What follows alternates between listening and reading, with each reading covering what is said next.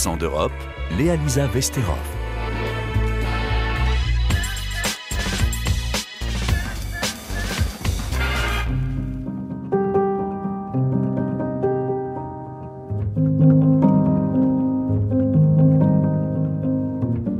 Bonjour, véritable tragédie nationale. En Grèce, l'émotion et la colère ne passent pas depuis la tragique collision entre deux trains il y a dix jours. 57 personnes, dont une majorité d'étudiants d'une vingtaine d'années, y ont perdu la vie. Cette catastrophe ferroviaire, la pire de l'histoire de la Grèce, a révélé la vétusté du réseau ferré national, suscitant une colère immense dans le pays.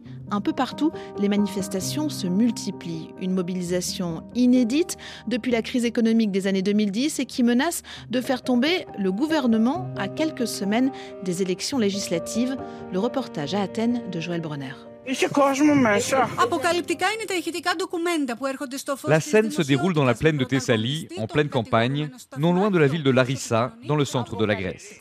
Wagons de tête compressés, tôles broyées, l'avant d'un train de passagers désarticulé gîte au milieu des décombres. Les grues des secours s'affairent. La veille, dans la soirée du 28 février au 1er mars, ce train de nuit, qui effectue la liaison entre la capitale Athènes et la deuxième ville du pays, Thessalonique, est entré en collision avec un convoi de marchandises.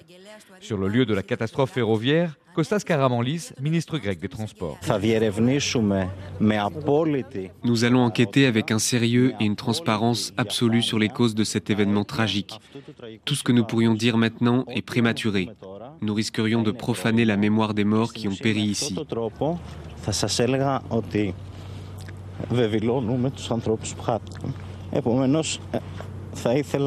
Je voudrais que nous fassions preuve de sang-froid.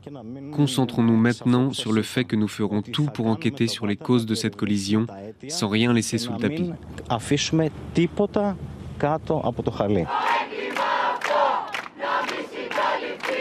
De retour du lieu du drame, Karamanlis présente sa démission. Dans un communiqué, il indique désabusé que l'état des chemins de fer du pays ne convient pas au XXIe siècle. Avant d'ajouter, au cours des trois dernières années et demie, nous nous sommes efforcés d'améliorer cette réalité. Malheureusement, ces efforts n'ont pas suffi à empêcher un tel accident. Un accident bien souvent qualifié de crime dans la rue athénienne, où les manifestations se sont multipliées depuis. Un mot que l'on retrouve par exemple sur les tracts que distribue cet étudiant en génie civil. À titre personnel, cet accident m'attriste beaucoup parce que la technologie a atteint un tel niveau que tout pourrait fonctionner automatiquement au niveau des trains. Malgré cela, les passagers se retrouvent encore sur ce tronçon de voie ferrée à la merci d'une mauvaise décision humaine. Beaucoup de gens sont responsables de cette situation.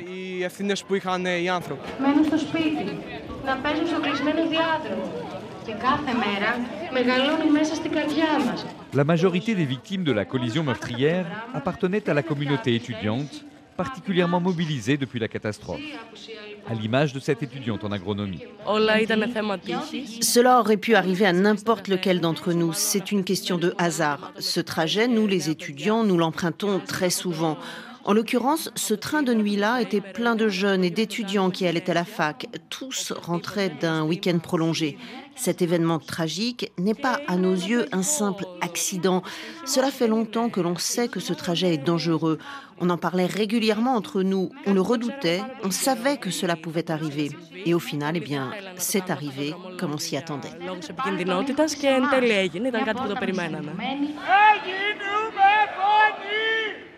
Malgré les avertissements répétés de certains syndicats de cheminots, malgré les mises en garde de l'Europe, malgré la connaissance au sein de la société grecque de chemin de fer des insuffisances d'un réseau vétuste et en sous-effectif, rien ou presque ne semble avoir été fait.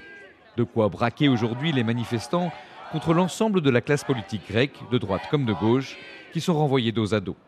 Lycéenne, Marilena est entourée de camarades de classe qui porte à la main des ballons noirs, devenus le symbole du deuil et de la colère. C'est terrible ce qui s'est passé. Nous sommes ici par solidarité avec les familles des victimes et pour dire à la société qu'il est temps de corriger tout ce qui a été fait de travers dans le passé. Il faut que les transports publics redeviennent sûrs pour que nos parents n'aient pas à s'inquiéter de savoir où nous sommes.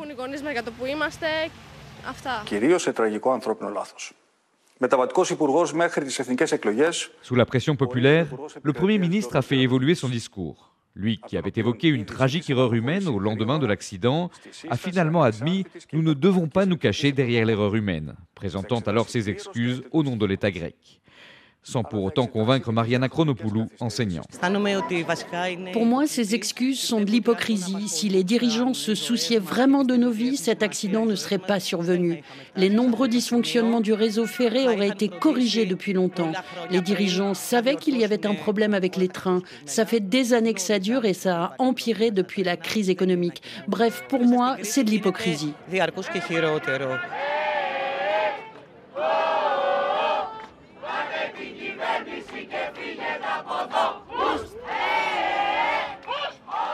Ces derniers jours, Bruxelles a évoqué un possible soutien technique de l'Union européenne à Athènes pour moderniser son réseau ferroviaire et améliorer sa sécurité.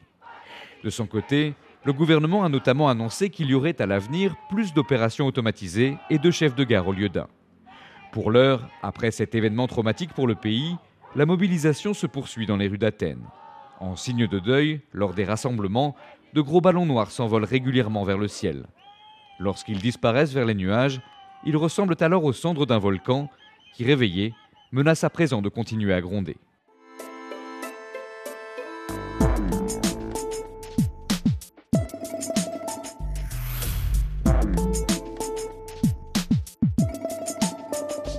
C'est le sixième pays à accueillir le plus d'Ukrainiens en Europe.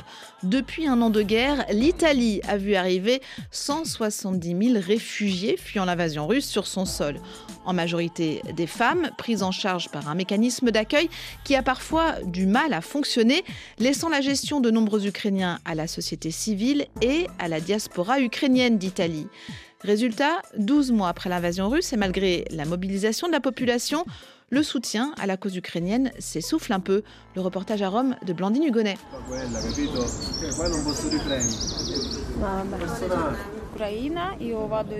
Je suis partie d'Ukraine pour l'Italie. J'habitais à Kherson. Maintenant, je suis seule, avec mon chien. Dans la banlieue de Rome, au pied d'un bâtiment en briques, les bras chargés, Lara dépose ses bagages dans la soute d'un bus. Avec ses quelques mots d'italien, cette trentenaire raconte sa nervosité. Elle vivait dans cet hôtel romain depuis un mois, hébergement d'urgence dédié à ceux qui ont fui l'Ukraine comme elle, évacués ce jour-là par la protection civile italienne. Je suis très inquiète parce que je n'ai plus de logement ici, je n'ai pas de travail, je suis étrangère, donc je peux faire quoi? Les ménages? On verra. Mais je veux m'intégrer en Italie. Basta l'Ukraine, je n'y ai plus rien. Mon mari et mon fils sont morts. C'est une nouvelle vie. En Italie, nouvelle vie. Alors euh, ils ont démarré le bus euh, qui va partir avec beaucoup de femmes, essentiellement des femmes. Chacun est recensé sur une liste pour être euh, relogé dans des centres je suis Francesca Dagnese, porte-parole du Forum du troisième secteur qui regroupe une soixantaine d'organisations. Bon, c'est sûr, accueillir les réfugiés en hôtel, ça coûte plus cher qu'en centre d'accueil. Mais je trouve ça vraiment déplacé. Presque pile un an après avoir vécu un exil forcé, on les soumet à un nouvel exil. Et nous n'avons pas été avertis, alors que nous, ici, on était en train de faire un gros travail pour que les enfants aillent à l'école, pour l'insertion professionnelle. Tout ça est piétiné. Leur transfert met un coup d'arrêt à leur processus d'intégration parce qu'ils partent loin. Il y a un an, en mars 2022, alors que des milliers d'Ukrainiens commençaient à passer la frontière italienne, l'accueil s'est organisé dans la précipitation et selon un nouveau système. Pour la première fois, ONG, coopératives et associations ont été toutes mobilisées pour gérer l'afflux de réfugiés en Italie. C'est tout le quotidien qu'il faut gérer aujourd'hui, l'intégration à travers les relations humaines, les cours de langue, les gardes d'enfants. Beaucoup présentent aussi des signes de traumatisme, donc nous avons mis en place toute une prise en charge avec les hôpitaux, les agences régionales de santé. Et qui s'occupe de tout ça? La société civile. En fait, là où la politique fait défaut, il y a la société civile qui ne se défile jamais, qui se relève les manches. Donc au final, c'est nous qui accompagnons ces personnes.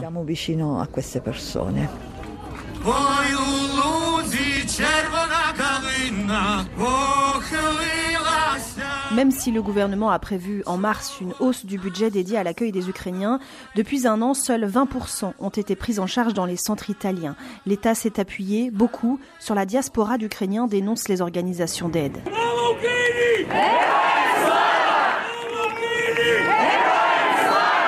Parmi les 173 000 exilés en Italie, la majorité s'est débrouillée seule pour se loger dans un pays qui, avant la guerre, comptait la plus grande communauté d'expatriés ukrainiens après la Pologne.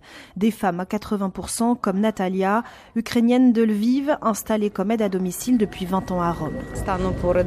J'ai accueilli chez moi depuis un an deux femmes avec des enfants, dont une enceinte. Le bébé aura un an en mai, mais le problème c'est qu'elle n'a toujours pas trouvé de pédiatre. J'en connais plein qui aujourd'hui, les pauvres sont toujours perdus et ne trouvent pas de travail parce qu'elles ne parlent pas la langue, ne savent pas à qui confier leurs enfants. Mais je remercie les Italiens qui nous ont beaucoup aidés. Ils sont du côté de l'Ukraine. C'est comme une grande étreinte pour nous. C'est très important.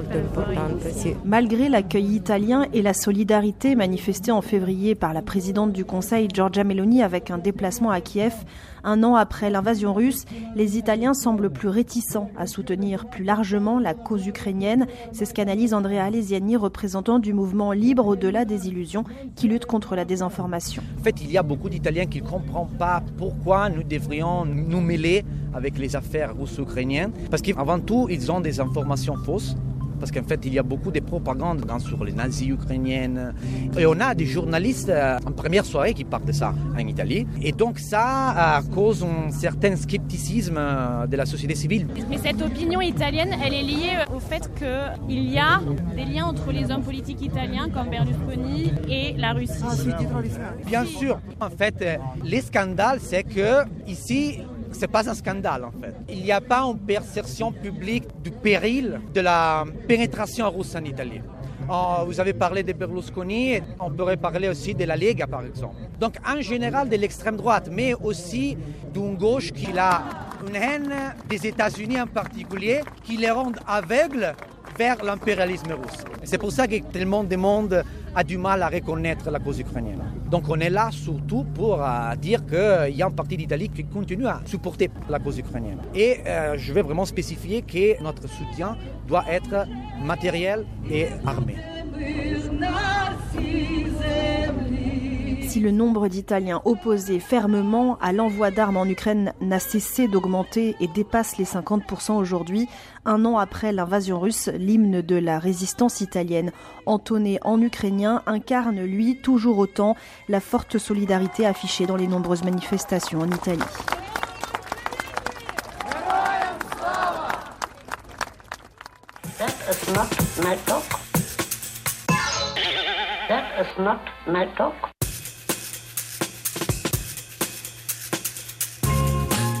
Les chiens, les chats et tous les animaux de compagnie ont une bonne raison de se réjouir, car l'Espagne vient d'adopter une loi ambitieuse sur le bien-être animal. Exemple, laisser son chien seul 24 heures est désormais interdit, alors que plus de 280 000 animaux domestiques sont abandonnés tous les ans en Espagne. Les propriétaires maltraitants risquent désormais jusque 3 ans de prison. Et ça, Clémence Pénard, c'est une bonne nouvelle. Et oui, maintenant, vendre des chats, des chiens ou des furets dans les animaleries, par exemple, c'est tout simplement interdit. Ces petites bêtes y sont parfois logées dans des conditions indignes et certains magasins sont des points de trafic de chiots importés le plus souvent d'Europe de l'Est. Ensuite, pour adopter un chien, il faudra avoir suivi une formation préalable. Ceux qui en possèdent déjà disposeront d'un délai de deux ans pour la suivre. En fait, depuis 2022, en Espagne, les animaux sont officiellement considérés comme des êtres doués de sensibilité. Ils ne sont plus des choses ou des objets et ont le droit à une vie digne. Mais avec cette nouvelle loi, l'Espagne avance encore sur le sujet, notamment en durcissant les peines. Si les animaux sont victimes de traitements dégradants et violents, leurs maîtres pourront être condamnés jusqu'à trois ans de prison. Derrière cet arsenal juridique qui est un des projets phares du gouvernement de gauche espagnol, l'idée c'est de responsabiliser les propriétaires d'animaux de compagnie.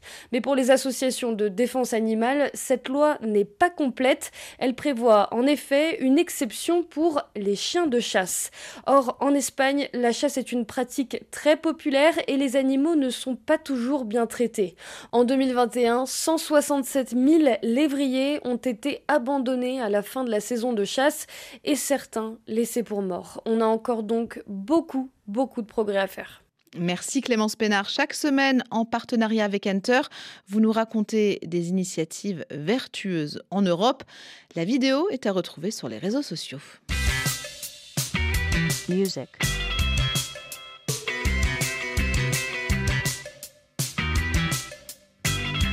Musique. Musique, c'est l'heure. Bonjour Vincent Teval. Bonjour Léa Lisa, bonjour à tous. Une fois n'est pas coutume, vous nous parlez d'un projet transméditerranéen. Aujourd'hui, le Cri du Caire. Ah oui, derrière le jeu de mots se cache euh, un trio qui a publié son premier album il y a quelques semaines, presque dix ans après les prémices du projet. En 2013, le jeune poète et chanteur égyptien Abdullah Minyawi est au cœur du bouillonnement contestataire qui agite les nuits du Caire deux ans après la révolution égyptienne. C'est là qu'il rencontre Blaise Merlin, directeur du festival parisien La Voix est libre. C'est le début d'une conversation qui va se déployer au fil des ans et à laquelle vont bientôt se joindre le saxophoniste anglais Peter Corser et le violoncelliste allemand Karsten Orapfel. Enregistré à Paris, où les trois musiciens vivent désormais, l'album du Cri du Caire est un ovni d'une beauté folle où les influences et les styles sont comme canalisés par le chant déchirant d'Abdullah Minyawi, porte-voix des espoirs du peuple face à toutes les oppressions.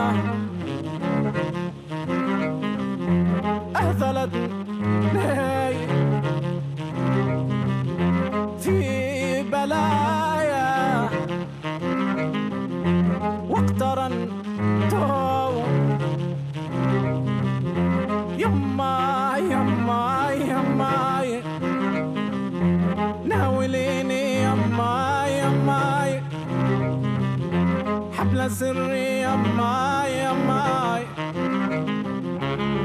اسحبيني يما يما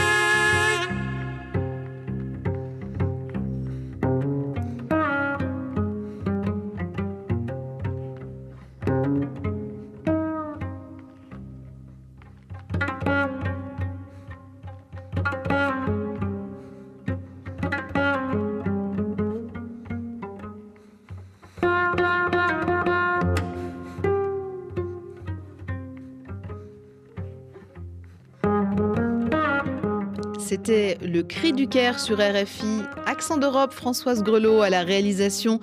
Retrouvez-nous partout sur notre site rfi.fr ou en podcast sur vos plateformes d'écoute. Excellent week-end.